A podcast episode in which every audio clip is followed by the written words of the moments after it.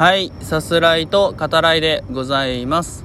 会いに行くよ、並木を抜けて、歌を歌って、手にはいっぱいの花を抱えて、ラルラリラ、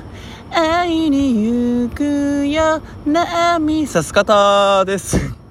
はい、あの、パプリカですね。前回と一緒やないかいっていう話なんですけど、それだからそのツッコミわかるかいっていうね、話でもありますね。ボケですら、その聞いてる人からしたら何なのかわかんないっていう、なんかそういう域に達してますよね、そろそろね。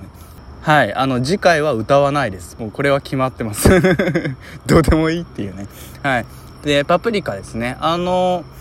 この曲ね、あの、やっぱ好きで、あの、米津さん版ですね。風鈴じゃなくて、うん、あの、ストレイシープのアルバムに入ってるバージョン。まあ、その前にシングルでも出てるのかな。とにかくそのバージョンが好きで、うん、なんかね、最初聞いた時の感じ、ストレートな感想を言わせてもらうと、ちょっとね、怖いっていうか不気味に思ったんですよね。うん、あの、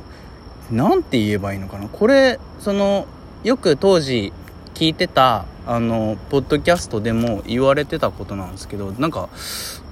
どこにこう連れて行かれるか分かんない不気味さがあるっていうことをねその僕が聞いてた番組では言っててああ確かになるほどって思ったんですけどうんなんか初めて聞いた時のこのアレンジ何っていううんなんかこれ褒めてますよ。褒めてますかね。褒めてる上で言わせてもらいますけど気持ち悪いっていう。なんかねそこも含めてすごい魅力的な楽曲になってるなっていう気がしますね。その米津さん版の、うん、パプリカですね。打ち上げ花火にしてもなんかやっぱ最初は違和感あるんだけど聞いてるうちにこっちの方がいいなってなってくるっていうかそういう不思議なねやっぱ魅力があのありますね。米津さんの曲ってね。うん、あの「君たちはどう生きるか」で主題歌起用されたのもパプリカがねきっかけとしてあったよなんて。そのなんかテレビかなんかで言ってるのを見た人に聞きましたけどうんまあなるほどなと思って。でもさあれ僕がスイッチ、まあ、雑誌とかでまいろいろ文章を読む中で見たのはその4年前なんですよね。あのオファーがあったのがね。うん。で、4年前って言うと、ギリパプリカ出てないんじゃないかなって思ったんだけど、あの辺、その、実際のところどうなんですかね？真相は闇の中、まあ闇の中なんで 言い方しなくていいんですけど、闇じゃねえだろって話ですけど。はい。で、音楽つながりでちょろっとだけ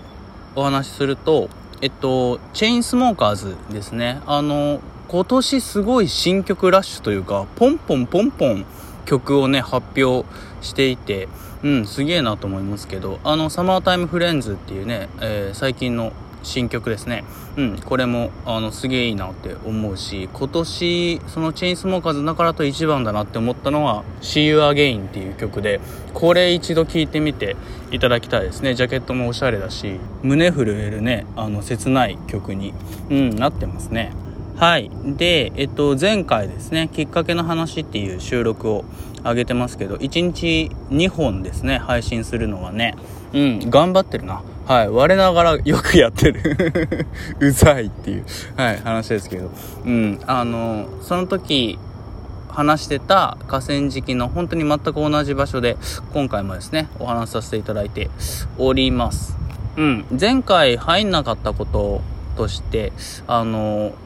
それでもですねあのラジオトークを始めてから知り合った人っていうのは本当にみんな優しくて最近だとやっぱりセンス集団の方々ですかね、うん、お人柄もみんな良くてやっぱりね自分にとってはこの収録配信っていうのを始めてみて本当に良かったなって思うことですね。知り合った方がみんないい人っていうのはねやってみて聞いてくれる人がいるっていうねあの始めてみるもんだなっていうだけではなくて、うん、あのそれをきっかけにしてあの広がったその関係性っていうのかな関係が本当にこう自分にとって救いになってるのって、うん、思うところはすごくね大きいんですよね。おかげさまでだからそういうこともあってその自分のうつというか体調不良っていうのは回復してきてるんで、うん、その思い出した時に不安定になるっていうのは今でもあるんだけどそれでもねやっぱあの体は良くなってる。精神的にはすごくうん良くなってるなと思いますね。あのやっぱ一人で孤独にね浸らずそのいろんな人と触れ合ってみるっていうのはあの間違いなくいいことなんだなってうん思いますね。はい。でえっとこの前バイトをしててあのまあ前から言ってると思いますけどその劇場内の清掃をする時間があってその時に支配人とかとあのお話しする機会があるんですけどこの前もね支配人と喋っててあのまあどの映画とは言わないですけど今僕のバイト先でかかってる映画の一つですね。うん。それをこう指してあのこれ見たかって言われて僕がはっきり見てないですって答えたら支配人フフフっつって笑っててあのでえ実際内容どうですか？って聞いてみたらあの見なくていいよって。言われてあそうなんだっつってじゃあ見なくていいやって思ったんだけどあのそういうこともねあのお話ししてるとままあってというかすごく楽しい時間なんですよね。うん、あのでその今度公開される映画まあこれも何とは言いませんけどあれは見るかって聞かれてであの僕個人は見ないですかね。ちょっとこう濁すような、うん、ことを言ったんだけどそしたらこう支配人が「見とうないじゃろ」っつって。支配人も見たくないのかなって。本当はそのかけたくないけどまあ商売としてね映画館、うん、やんなきゃいけないから渋々やるのかなみたいなことも思ったりしたんですけど。はい、そういう時間もね、あの、本当に、なんていうのかな、愛おしいっていう 映画好きがこう喋ってる感じっていうのがして、うん、僕は本当になんか愛おしさを感じてますね。というわけで、えっと、見てきました映画、春に散るについてお話ししていきます。あらすじ概要を引用させていただきます。沢木幸太郎の同名小説を佐藤浩一と横浜流星のダブル主演で映画化し、ボクシングに命を懸ける男たちの生き様を描いた人間ドラマ。不公平な判定で負けたことをきっかけに渡米し、40年ぶりに帰国した元ボクサーの広岡仁一と、同じく不公平な判定負けで心が折れていたボクサーの黒木翔吾。飲み屋で出会って路上で拳を交わし合い、仁一に人生初のダウンを奪われた翔吾は、彼にボクシングを教えてほしいと志願する。最初は断る仁一だったが、かつてのボクシング仲間である二郎と佐世に背中を押されて引き受けることに。仁一は自信満々な翔吾に激しいトレーニングを課し、ボクシングを一から叩き込んでいく。やがて、世界チャンピオン中西との世界戦が決まるのだが、となっております。はい、あの、センス集団の方々からですね、僕、サッサンって呼ばれてるんですけど、あの、劇中ですね、その片岡鶴太郎さん演じている佐世っていうキャラクターが、サッサンって呼ばれるんですね。あの、それ聞いた瞬間、ビクって しましたけど、ちょっとやめてよ、みたいな、うん、思いましたけど、はい、あの、自分自身のエゴを貫いてでも、えー、世界タイトルをかけたね、えー、世界戦に臨む男たちの姿を描いた、まあ、熱いドラマに、うん、なってますね。